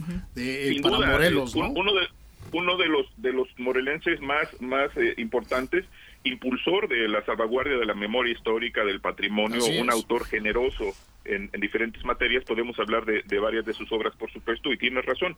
Eh, hay, hay personajes que el Morelos tenemos que reconocer y reconocernos en ellos. Y Cecilio Robelo es eh, inevitable por todo su aporte para el conocimiento de la historia regional. Sin duda alguna, tienes toda la razón. Gracias, Jesús. Muy buenos días. Saludos para los tres. Un abrazo. Y a propósito de este tema eh, turístico, tenemos en la línea telefónica al diputado Ángel Adame, a quien saludamos con muchísimo gusto esta mañana. ¿Cómo te va, Ángel? Muy buenos días. Hola Viri, qué gusto saludarte nuevamente y, con mucho gusto también a, mi estimado Pepe, a Eliael y a todo el auditorio, con muchísimo gusto. Muy buenos días para todos. ¿Qué tal? Muy buenos, días. Eh, platicábamos justo hace unos momentos acerca de este foro que se organizó en el Congreso del Estado de Morelos para dialogar con todos los actores o la, mayor parte, tú nos dirás, de quienes forman parte de esta familia eh, turística en la entidad. Sí, Viri, eh, efectivamente llevamos a cabo este foro eh, de turismo eh, precisamente con la finalidad de obtener información valiosa como lo fue. y, bueno, hubo, hubo gente de diferentes sectores, como ustedes han dado cuenta, hubo cronistas, hubo del sector empresarial turístico, académicos, estudiantes, en fin, eh, pero, pero también lo, importante que se abrió a la sociedad, pero también eh, que acudieron eh, regidores y directores secretarios de turismo de los diferentes municipios del estado. Esto, sin lugar a dudas, consideramos que va a permitir enriquecer este trabajo y bueno, ya en los siguientes días toda la información se va a revisar, se va a clasificar, se va a analizar y estudiar y todo lo que aquello que pueda tener sustancia para convertirlo en materia legislativa y buscar mejores políticas públicas que se establezcan en leyes para, para el turismo. Esa es la finalidad y el objetivo. Pero también eh, percibimos que hay eh, algunos eh, planteamientos que se tienen que redireccionar, es decir, se tienen que enviar a los tres niveles de gobierno, en particular al municipal y estatal, que es, es ámbito de ellos, pero también se recogieron y bueno, finalmente el objetivo que tiene que ver en general con el turismo, pensamos que hasta el momento se ha cumplido. En general, eh, este, nos decías es el objetivo principal, eh, recabar datos de todos los eh, quienes participan en el sector, pero estuvieron invitados todos, ¿cómo se hizo la selección? nos decían hace un momento, por ejemplo, la titular de la Secretaría de Turismo del Estado no estaba, hubo representación del Ejecutivo Estatal en, en estas mesas, ¿sí o no? Sí, hubo algunos, en particular de los municipios, porque nos interesa que esto se abra hasta eh, cada uno de los municipios. Eh, también le corrimos la invitación a la Secretaría de Turismo y bueno, ellos eh, tomarán sus propias decisiones. Me, parece ser que no, no hubo representación por parte de ellos, no, no tengo el dato preciso. Pero sí fueron contemplados en la invitación. Pero, pero por supuesto, se les invitó este, y reitero, las decisiones ya son, ya son de cada quien, de cada una de las dependencias. Y nosotros lo que buscamos es... Eh, sumar, lo que estamos buscando es que haya una mayor participación ciudadana y también de los entes de gobierno. ¿Por qué? Porque finalmente pensamos, y tú lo sabes, Viri, que lo hemos comentado constantemente, que la mejor fórmula para obtener resultados en esta materia y en todas las demás que son de suma importancia para el Estado es eh, poder concatenar los esfuerzos de eh, los tres niveles de gobierno, la sociedad civil organizada y por supuesto de la ciudadanía general. Oye Ángel, desde luego la, el sector turístico ha sido uno de los más afectados por la pandemia. Eh, desde también la, inseguridad últimamente lo han estado manifestando varias de las cámaras eh, su tema y su preocupación con relación a la, inseguridad pero eh, de manera concreta en el presupuesto que les envió el ejecutivo y en esta oportunidad que tuvieron de hablar con la titular tú de manera particular como presidente de esta comisión de turismo y pues además que vienes de este sector, ¿estás satisfecho con la propuesta que está realizando el Ejecutivo para el ejercicio eh, presupuestal del año que viene? Mira, en particular en el, en el tema de turismo, eh, que hemos estado revisando rubro por rubro, eh, prácticamente es el mismo del año anterior. Nosotros lo que estábamos considerando y lo hemos puesto en la mesa es que se debe incrementar eh, en, cuanto al, presupuesto no se refiere. Pero también la verdad es que ya estando sentado en la mesa y analizando toda la problemática del Estado, eh, hay, hay, temas eh, que tienen por su misma naturaleza y aquí hago, por supuesto, mención y específicamente de, seguridad, en el tema de educación, en el tema de salud, que son temas altamente prioritarios para el Estado. Por supuesto, no podemos soslayar eh, los demás los demás temas eh, que son sumamente importantes también para para el Estado. Sin embargo, en este momento concedemos la prioridad de salud por todo lo que hemos estado viviendo, el tema de seguridad eh, que tiene que atenderse. Pero finalmente, bueno, aquí lo digo coloquialmente, como se ha mencionado eh, por eh, muchas personas, es jalar la cobija y donde va, se va a intentar no descobijar algunos temas. En el tema de turismo, lo que sí estamos abocándonos también para que puedan tener una mayor difusión y promoción, nos referimos al tema de FITUR, eh, que ahí consideramos que se puede hacer un esfuerzo por parte del Ejecutivo para poder eh, tener una participación importante en este tema y, que lo mismo permita que nuestro Estado eh, pueda, mediante la difusión y la promoción, difundir precisamente, publicitar las bondades, riquezas e historia que tiene nuestro Estado, de tal forma que en ese tenor estamos eh, contemplando que se pueda dar una respuesta favorable. Oye, diputado, a ver, la discusión está de, de, a ver quién se queda con más cobija, dirías tú, ¿no? Esa es la, parece que es la, lo primero que se debate al interior del Congreso. Pero en tu opinión, a ver, dime, tú estás ahí, tú tienes experiencia, más allá de esta discusión del presupuesto y quién estira más la cobija, es decir, ¿hacia dónde tendríamos que orientar el turismo en Morelos? Es decir, teníamos turismo en las rutas de los conventos, teníamos turismo de bodas, teníamos turismos finsemaneros con restaurantes, este, bares, esto, teníamos eh, turismo de bodas, teníamos turismo de eh, idiomas, todo eso se ha caído. ¿Hacia dónde tendría que orientarse el turismo en Morelos para ir rescatándolo gradualmente?